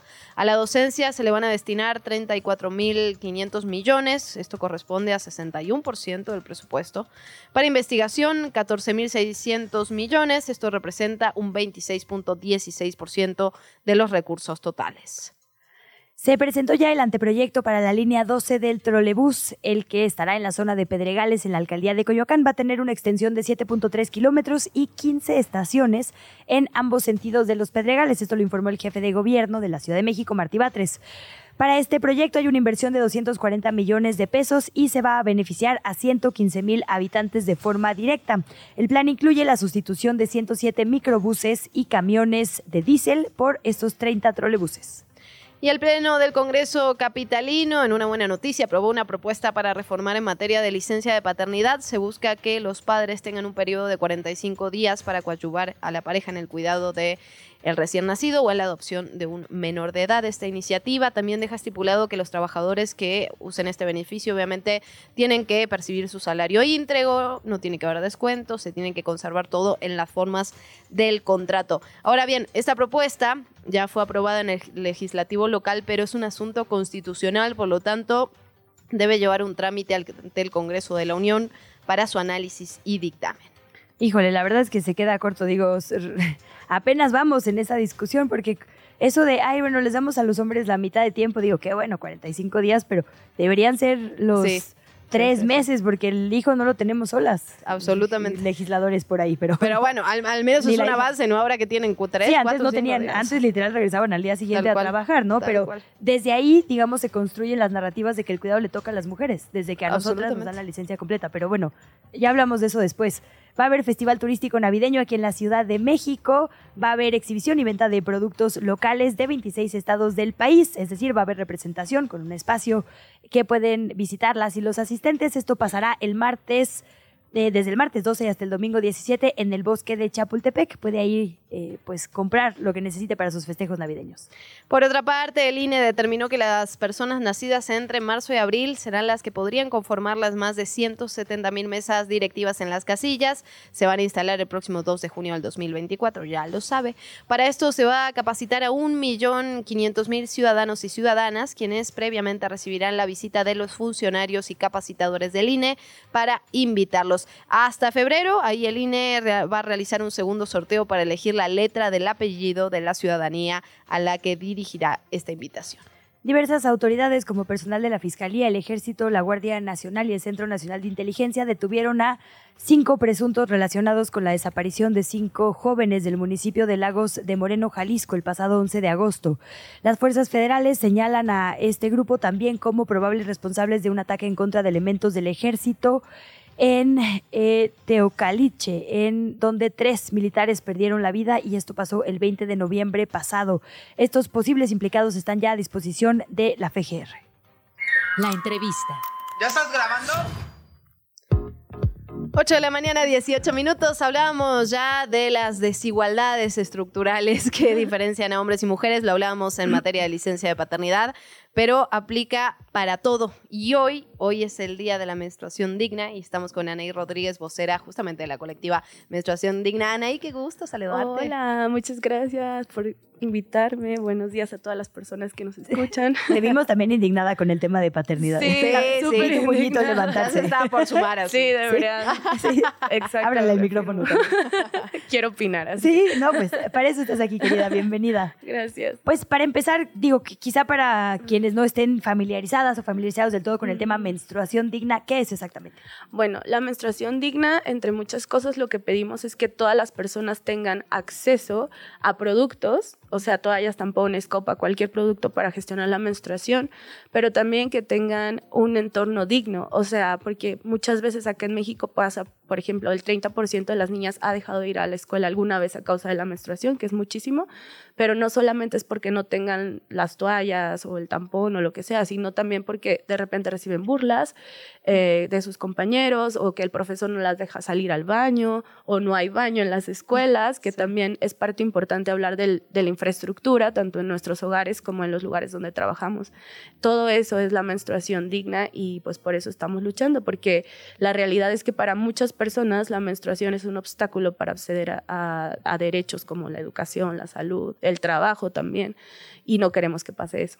Anaí, ustedes han hecho varios estudios, hemos platicado a lo largo de los años, eh, han hecho luchas por leyes que se han aprobado, pero también como estudios para tener un diagnóstico preciso, ¿no? De cómo la gestión menstrual, primero no, no accedemos todas, Sí. no accedemos todas las personas eh, menstruantes a los productos de gestión menstrual y por otro lado el estigma, por otro lado la, la falta, digamos, de, de infraestructura, como ya decías. ¿Qué han encontrado, digamos, qué cifras a ti te resuenan, qué cifras te han sorprendido en este Pues camino? creo que para mí la que más me resonó, pero es personal, porque el 80% en México, o sea, hicimos una encuesta para empezar, ¿no? De que se llama Encuesta Nacional sobre Gestión Menstrual, es libre, la pueden consultar en, en Google, ahí le ponen.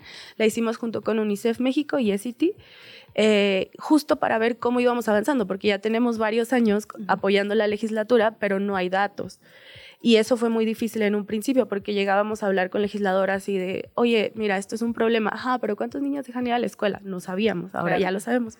Entonces, a mí el dato que más me llamó la atención fue que más del 80% se sienten una desventaja por menstruar en comparación con los hombres. Y como pensar que desde que naces ya te sientes en una desventaja por algo que no puedes controlar y que te va a acompañar 40 años de tu vida cada mes más de un día, es difícil, ¿no? Como ponerse eso. Está el dato de las niñas, de que dejan de ir a la escuela, y ahí es problemático, y creo que esto ejemplifica bien por lo que estamos luchando, porque dejan de ir tanto a la escuela que a veces ya es absentismo para siempre, o sea, lo, a- lo abandonan, a un abandono escolar, y eso los pone en una situación de mayor vulnerabilidad, porque puede ser desde trata de personas, matrimonios forzados, embarazos no deseados y demás, y por eso es que estamos luchando. Además, las niñas que se reincorporan, o sea, piénsenlo, si póngale que falten tres días, ¿no? Al mes, son diez meses de ciclo escolar, es un mes entero el que pierden.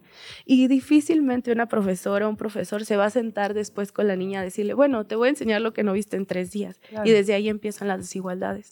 Hay como diferentes miras que tiene que tener cada etapa, digamos, de crecimiento tal cual para las personas que menstruamos. Como dices, para las niñas es el tema de llave para derechos, ¿no? Otros temas. Para quienes somos más avanzadas en edad, personas más grandes, pues está el tema, por ejemplo, de la discusión sobre dolores incapacitantes, ¿no? Que también causó muchísimo ruido en España y desató el sexismo por todos lados de Y aquí cómo por un dolor. Sí, bueno, sí, claro, sí. aquí ya se discutió, incluso localmente también, claro.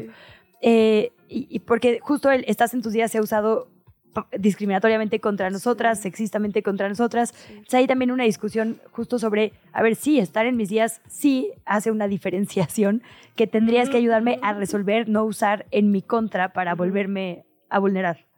Totalmente. Aquí en México lo de los permisos menstruales se avanzó en Colima e Hidalgo, que ya tienen los permisos aprobados para personas que trabajan en el gobierno. Tienen muy poquito, casi un año, entonces vamos a ver cómo avanza. En otros países como en España también se pusieron. España los tenía desde antes en ayuntamientos eh, y funcionan de diferentes maneras. O sea, para empezar, cuando las personas no menstruan, y aquí se dio una discusión muy fuerte eh, en México, no logran entender que cuando decimos de verdad ya no puedo más es porque ya nos tomamos 10 mil pastillas, el té, la almohadita y demás. O sea, no es como que vamos a estar en nuestra casa súper a gusto tiradas viendo una película, ¿no? O sea, de verdad los dolores sí llegan a ser a tan fuertes que... no Incapacitantes, tal Ajá. cual. Y eso no quiere decir que seamos menos capaces de nada, eh, ni mucho menos. Y es uno de, las, de los estudios que se han hecho en países donde ya, ya tienen tiempo con esto. Justo es lo que ponen, que a veces, aunque esté el derecho, las personas no lo, no lo usan porque tienen miedo a que las vean como Sí, claro. débiles o que no pueden hacer o bla, bla, bla. ¿Qué pasa aquí en México también con el tema de la menopausia, que es todo un tema muy, muy grande? eh, que justamente, por ejemplo, en las mujeres se ve que hay una renuncia como silenciosa, le llaman, en, los- en las edades en que empieza la menopausia, o también porque no pueden comunicar sus síntomas. ¿Qué pasa? Es lo mismo, ¿no? Cuando estás menstruando, porque tienen miedo de que las juzguen o demás.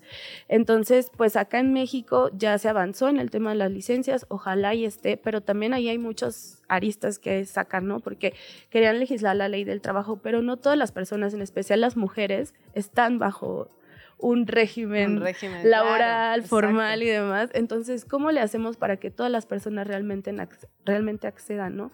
Y ahí es donde nosotras también empujamos mucho el discurso de que, pues, hay que empezar por donde estás tú. Si tú eres una persona que tiene un negocio o estás en una institución, no necesitas una legislación para implementar estos días, ¿no? O para poner toallas, eh, tampones en, en los baños de manera gratuita y demás. Entonces es donde estamos empujando mucho, pero sí ha habido toda una discusión con esto, porque incluso en países donde ya está, también se está discutiendo de por qué no los utilizan. Y ahorita hablaban de la maternidad. O sea, yo les decía, la maternidad nos costó tanto que nos dieran tantos días y también salieron los empresarios a decir como, ay, no, pero es que quién va a pagar esos días y bla, bla, y en su momento. Y ahora es lo mismo, porque salen las empresas a decir, no, es que si doy permisos menstruales me van a faltar las 300 el mismo día cuando no es así. y es algo que, que estamos tratando Bueno, de- y si así fuera, Sí. perdón, o sea, los derechos no son con base en tu margen de ganancia, ¿no? Sí, claro, totalmente. Y también ahí, en eso que no lo mencioné, pero es importante, es el tema del acceso a la salud, porque no todas las personas, en especial las mujeres, vuelvo a lo mismo, por las mismas, por el trabajo de cuidados y demás, que de repente acceden a trabajos informales, eh, tienen acceso de manera gratuita y pedían un comprobante eh, médico para Sí. que pudieras acceder al permiso. Y tú, güey, si voy al IMSS, ¿cuánto me tardan en dar la cita? Sí, mejor voy a trabajar. Sí, claro. y yo les apuesto, o sea, si la gente no está en urgencias aquí, que bueno, yo he tenido la no fortuna de estar muchas veces, y hay como un semáforo, ¿no? Entonces, si tú llegas con un dolor menstrual, te van a poner hasta el último y te van a decir, Obviamente. tómate un paracetamol. Sí, claro. Entonces, también ahí está el tema de concientizar al personal de salud de que esto puede ser también un problema y que no está mal decir, bueno, no puedo más y tal vez este día falte. Además, hay muchas maneras de hacerlo. En España, en estos ayuntamientos, lo que, lo que empezaron a implementar es como banco de horas.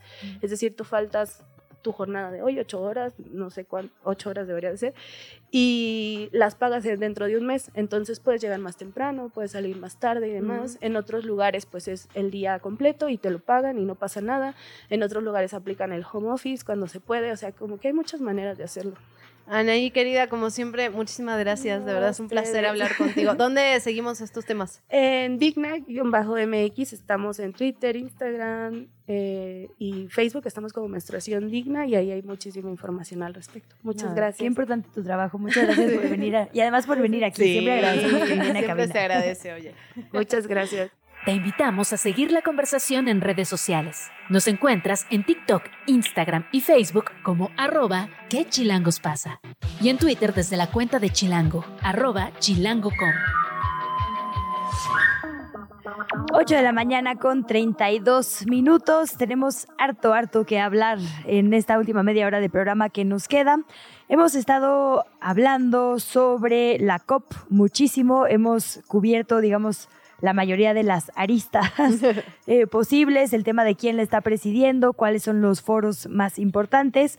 Vamos a intentar establecer comunicación con Nora Cabrera. Ella nos va a hablar específicamente de dos asuntos que se están priorizando, digamos, como eje medular en las discusiones, que son el de salud, con, que- ah, que de hecho ya lo hablamos con el doctor Mau también, Absolutamente. y género, inevitablemente para hablar de temperatura, para hablar de inundaciones, para hablar de cómo el cambio climático nos está afectando, tenemos que hablar de salud y de género. Vamos a intentar contactar con Nora Cabrera, ella es directora de Nuestro Futuro AC, y después vamos a estar platicando con Paco Ignacio Taibo. Hoy es director de Fondo de Cultura Económica, pero seguramente usted lo conoce en su fase de escritor. Por lo pronto, ¿te parece si saludamos a Nora Cabrera? Adelante, hola Nora. Hola, hola, ¿cómo están? Buenos días por allá, buenas noches por acá. Ah, buenas noches. Entonces, un abrazo hasta allá. Muchísimas gracias por tomarnos la llamada. Decíamos ya hace unos segunditos justamente estos dos temas, ¿no? Que se vuelven ejes rectores que no habían estado en la discusión antes, que tiene que ver con salud y con género, el impacto diferenciado entre hombres y mujeres cuando hablamos de cambio climático, cuando hablamos de medio ambiente. ¿Qué se está viviendo por allá, Nora? Cuéntanos un poquito.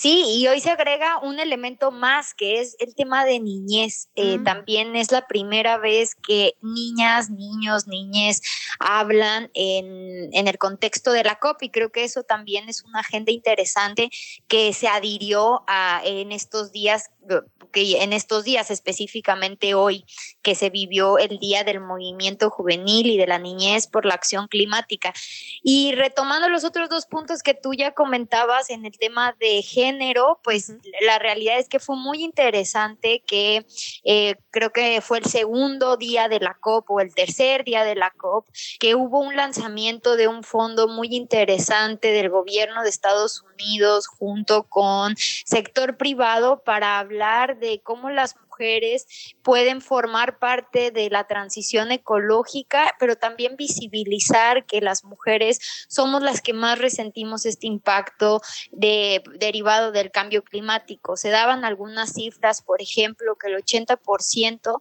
de, eh, el 80% de las afectadas por desplazamientos climáticos son, son las mujeres, ¿no?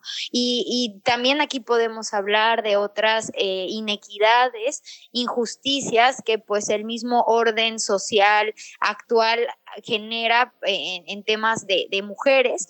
Y también, pues, eh, en temas de salud se tocaron temas muy interesantes. Eh, se habló, eh, según datos de la Organización Mundial de la Salud, que el tema de cambio climático es el gran reto del siglo XXI. Entonces, creo que hay muchos temas por ahí eh, que se están tocando por, por primera vez, que son interesantes y que al mismo tiempo, pues, generan una mayor protesta, también hay que decirlo, por parte de muchos grupos por acá en la COP.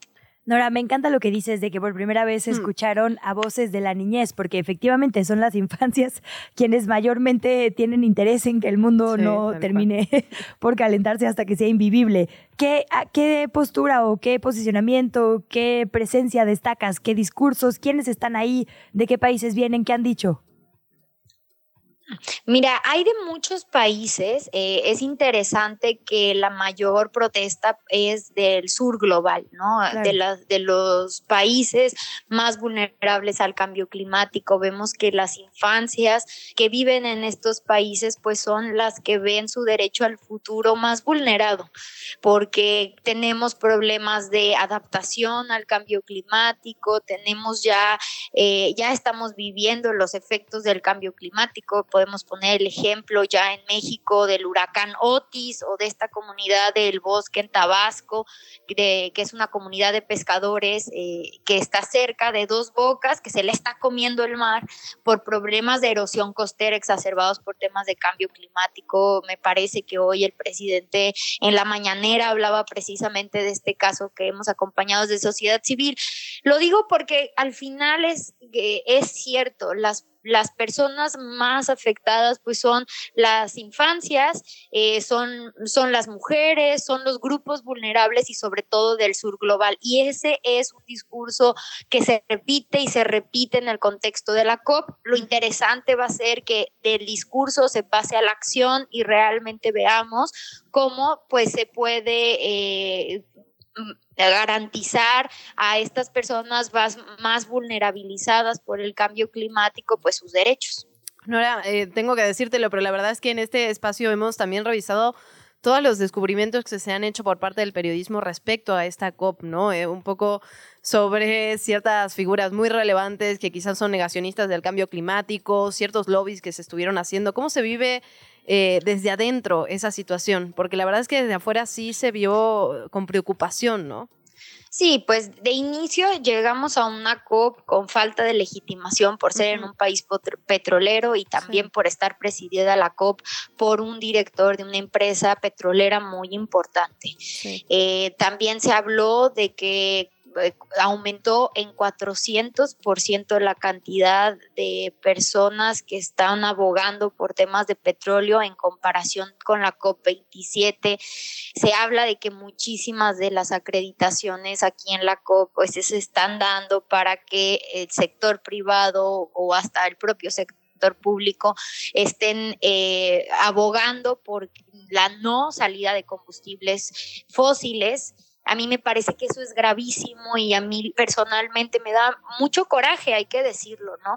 Que esto esté pasando porque en este momento lo que está en juego es la supervivencia humana y lo único que eh, está jalando hacia que no logremos esas metas, pues son los intereses económicos o políticos y no podemos permitir que los intereses económicos o políticos estén sobre los intereses colectivos de todas las personas, de la naturaleza. Entonces, creo que sí hay que decir que, que es ese, ese contexto. al mismo tiempo creo que también este tipo de presión debe servir para eh, empujar a que se logre el acuerdo de la salida de combustibles fósiles en la redacción de la interpretación de los acuerdos de París y también tener eh, pues financiamiento climático y hablar de que el monto eh, que se dé para pérdidas y daños siga aumentando y que también tengamos mecanismos de implementación que sean confiables para todas las partes eh, en relación con el financiamiento climático. Eh, creo que es muy, muy importante prestarle especial atención al fondo de pérdidas y daños, pero también a la meta global de adaptación y también al financiamiento climático general que se utiliza tanto para temas de mitigación al cambio climático como para adaptación adaptación al cambio climático. Absolutamente, Nora, de verdad, gracias por estos minutos. Eh, de verdad, muchísimas gracias. Ojalá podamos volver, volver a platicar pronto sobre estos temas. Nora Cabrera, directora de Nuestro Futuro AC. Un abrazo. Un abrazo y seguimos aquí pendientes. Gracias por el espacio. Gracias a ti, seguimos pendientes. La entrevista. ¿Ya estás grabando? Ya circula por las librerías y las redacciones, las cabinas de radio también. Los alegres muchachos de la lucha de clases, las batallas de una generación que formaron el presente. Y bueno, de las personas que formaron a Paco Ignacio Taibo II, a quien ya tenemos en línea. Paco, muy buenos días. Gracias por estar con nosotras. Buenísimos días. Buenísimos días, Paco. Pues preguntarte directamente, voy casi terminando el libro, es, digamos, es como una mezcla de novela, de autobiografía, de recuperación de la memoria individual, pero también colectiva, ¿no? Y pienso en ese sentido, ¿Cómo se hace una curaduría de toda una vida de memorias? ¿Cómo elegiste qué episodios había que contar, cuánto dedicarle? ¿Cómo, fue ese proceso? No, capaz usas la palabra curaduría porque lo vuelves un ensayo. ¿Qué haces? Haces una caja de cartón, le echas pedacería, lo, lo sacudes y sacas los boletos.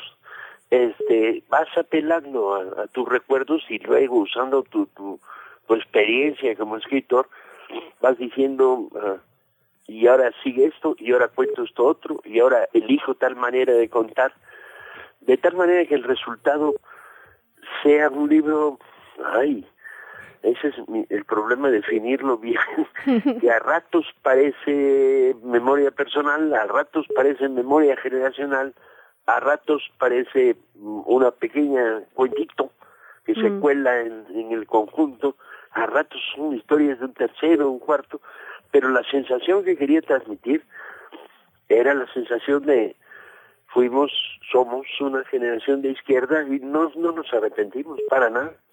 Dices, Paco, al final todas las historias son personales. Y te preguntaría por qué, digo, siendo alguien que tiene creo que un millón de libros, series, ferias, ¿por qué escoges este momento específicamente para hablar sobre tu historia?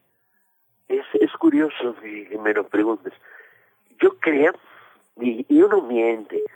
Cuando reconstruyes las razones por las que escribiste un libro, pues vas adaptándote a la reacción de los lectores. Bueno, dice García Márquez, la vida no es la que uno vivió, sino cómo la recuerda para contarla. Sino cómo te la contaron. Claro. Este, yo creo que hace siete, ocho años que empecé a, a escribirlo, tenía la sensación de que durante muchos años peleé por la construcción de una memoria colectiva las luchas de los electricistas, las resistencias a los fraudes, las, las represiones a, movimientos campesinos. Y, y, y, de repente me pregunté, bueno, ¿y, mi pobre memoria quién la cuida? la mía, la personal, que parece queso gruyer, que tiene, que tiene más agujero que queso. Y entonces hubo un intento así como egoísta de decir, bien, pues vamos a, vamos a, a salvar del naufragio, pedazos de lo vivido, ¿no? Antes de que la desmemoria se lo lleve. Y luego cuando andaba en eso dije, nada, pero no quiero que parezca formalmente una autobiografía. Me parecían muy pedantes eso de las autobiografías. ¿Con qué, con qué méritos eh, haces autobiografías? Pues ni que fueras el Papa, ¿no? Entonces, este, salió algo cercano a una memoria generacional teñido de multitud de, historias personales. Justo. Es chistoso porque mucha gente lo va a leer diciendo, ¿en qué página salgo yo? Totalmente. Sí, ya buscamos ese chismecito, no te preocupes. Ay, ¿en qué página salgo yo? Por Y- nombre, por apodo, por... Por nombre, por apodo, por descripción, que, tiene cual. tantos elementos para saber que tú eres tú, que no hay duda.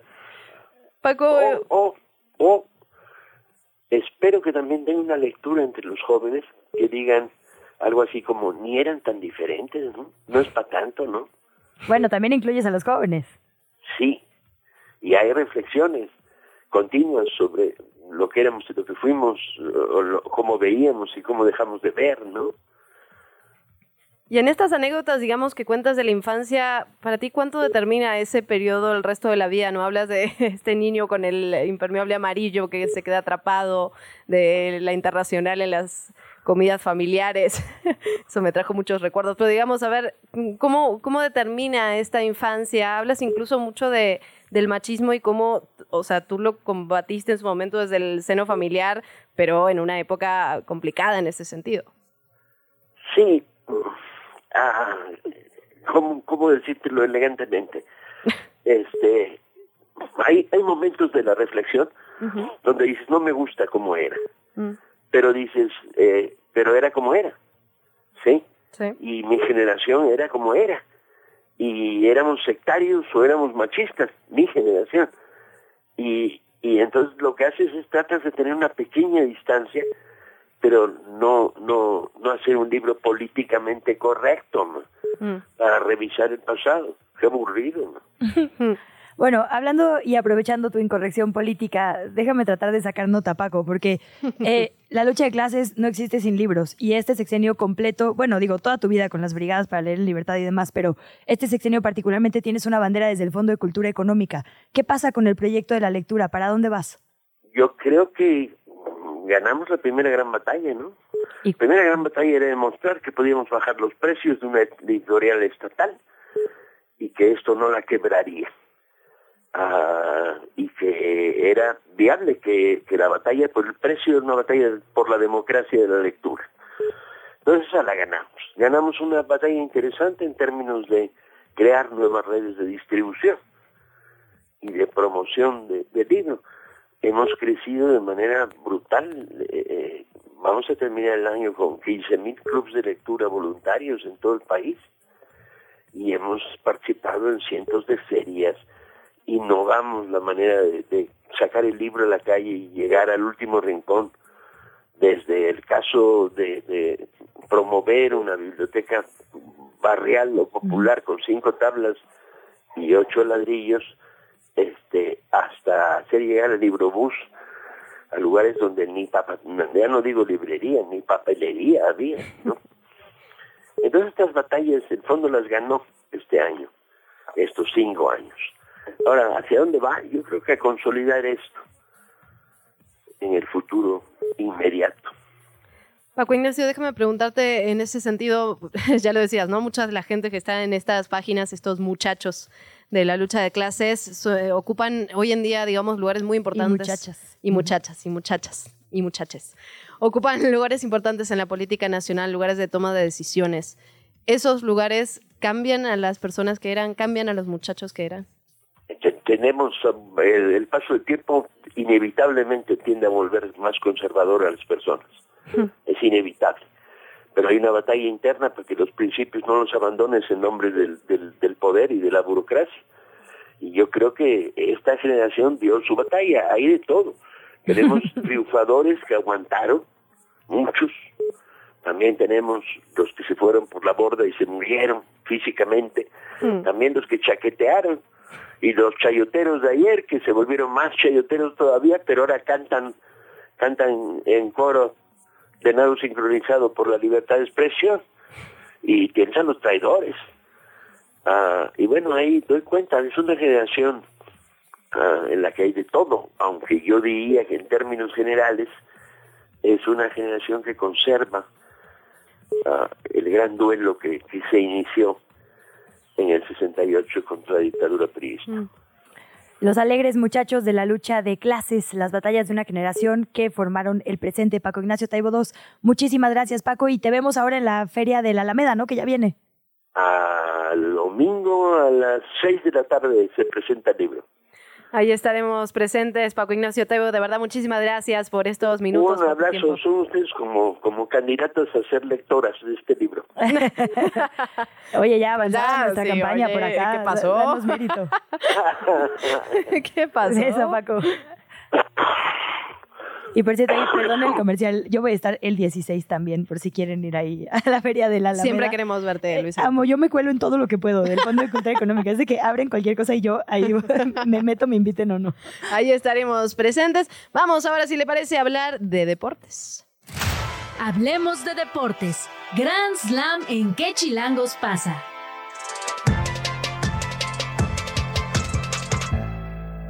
Buenos días a Tavo Rodríguez. ¿Qué nos tienes para cerrar semanita? Abrir la tuya, querido.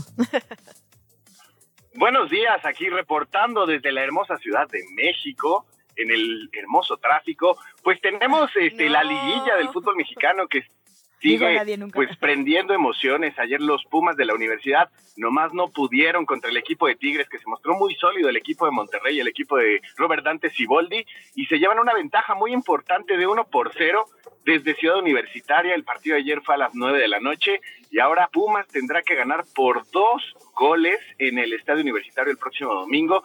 Se ve difícil, el chino Huerta muy encendido, pero el equipo de Antonio Mohamed creo que nomás no pudo terminar de cerrar esa, e- esas buenas series que estaba teniendo. Y bueno, pues con- consideramos que Pumas la tiene muy difícil, más no imposible. ¿Cómo ven?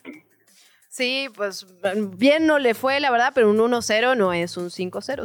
Eso también es- hay que ver el- la mitad del vaso lleno, pues.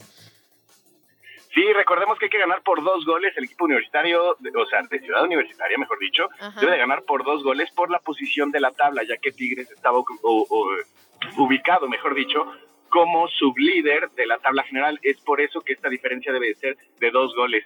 Y bueno, pues este, mi última participación fue el miércoles, entonces pues no está de más recordar que este 5 por 0 de las Águilas del América ante el Atlético de San Luis pues eh, termina de cerrar prácticamente ya la pinza. El partido de vuelta va a ser el día de mañana, va a ser este sábado a las 8 de la noche en el Estadio Azteca.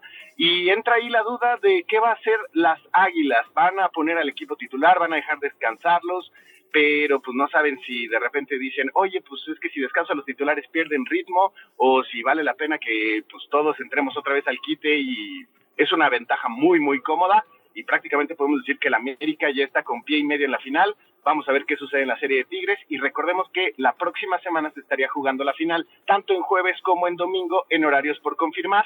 Si todo sale a como son estos partidos de ida, pues eh, se jugaría en, en el Estadio Universitario de Nuevo León el próximo jueves y el domingo en el Estadio Azteca. Bueno, pues ahí quedó la invitación para este fin de semana. Tavo Rodríguez, ¿eso en materia de fútbol nacional o algo más tenemos en la agenda? Sí, en el internacional, pues da gusto recibir este tipo de noticias de futbolistas mexicanos que le está yendo bien. Y es el caso de Santi Jiménez, quien jugó como titular el día de ayer con su equipo el Feyenoord y marcó gol en la victoria de 3 por 1 sobre el Volendam. Que decimos, bueno, pues está bien, qué bueno que anotó un mexicano, pero lo importante es que con este gol llegó a 31 goles en el año natural. ¿Qué significa esto? Que desde enero hasta este mes de diciembre, hoy que es si no me equivoco, 8 de diciembre. Correcto. Bueno, pues Santi ya lleva 31 anotaciones. Este récord ya lo rompió, o sea, rompió lo que estaba establecido por Luis Suárez, el uruguayo, el famoso eh, que mordió a Chiellini en un mundial y que fue uno de los delanteros históricos justo en Holanda antes de, de sus andares en el Barcelona y en otros equipos. Bueno, pues con esto rompe la, el récord que tenían en la liga neerlandesa de eh, 31 anotaciones pero ahora habrá que ver si tiene el alcance de lo que tuvo este delantero uruguayo Luis Suárez en su carrera deportiva, que bueno, pues prácticamente está a un pie y medio también de jugar en el Inter de Miami junto con Lionel Messi. Pues Tavo, muchísima información a seguir. Te agradecemos como siempre un montón que cierres semana con nosotras. Te escuchamos en Grand Slam y te vemos la próxima semana. Perfecto, los esperamos a las 5 de la tarde porque hoy hay recomendaciones de series y libros eh, que tienen que ver con relación deportiva. Todos los esperamos a las 5 de la tarde y pues obviamente con nuestra agenda Chilango y todo lo que se necesita saber del deporte nacional e internacional. Suerte con ese tráfico que solo tú en el mundo ve hermoso. Me encanta tu vaso medio lleno. Abrazo, Tabo. Ay, pues qué te digo, Reforma ya es como un clásico, ¿no? Bueno, pero Bueno, no, arbolitos. no sigue escuchando. Mira, no- nos escuchabas hace un rato, te vas a quedar con sopitas, con Greta y con Max, que te van a hacer compañía en el tráfico de reforma, querido. Aquí los escuchamos. Muchísimas gracias a todos. Oye, Lu, y antes de irnos, nos manda Ezra Alcázar, que por cierto es un activo participante en nuestro chat. Sí, caray, me gusta porque mete ahí la polémica. Sí, un montón. Yo aprendí mucho justo de su chat de ayer, algún día lo comentaremos. Pero me recuerda un tuit de Claudia Sheinbaum del 26 de noviembre en el que confirma que va a estar en la Feria del Libro de la Alameda presentando precisamente este libro de Paco Claro, porque de hecho esta presentación era la que se iba a hacer en, En la. Feria Internacional, en la FIL de Guadalajara, que no se hizo, entonces ahora va a ser aquí. Es también un posicionamiento Exacto. político. No voy a la Feria del Libro de Guadalajara, pero presento ese mismo libro en la de la Alameda que organiza. Dejamos esa discusión para el lunes, Luisa Cantú, porque tira, ahí tira el comentario, no me deja responder y tenemos que irnos entonces. Ay, qué mala onda. Ay, Uy, 8 con ay, 55. Nos seguimos en redes sociales, arroba que chileangos pasa. Estamos en TikTok, Facebook, Instagram, estamos hasta en La Sopa, también en Twitter como arroba Radio Chilango. Gracias, Luisa Cantú. Gracias, gracias a la producción y hasta el lunes. Esto fue ¿Qué chilangos pasa? Conducido por Luisa Cantú y Luciana Weiner.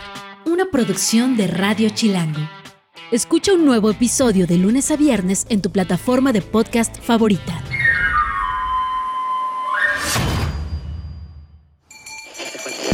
Radio Chilango. La radio que... Viene, viene, ¿eh?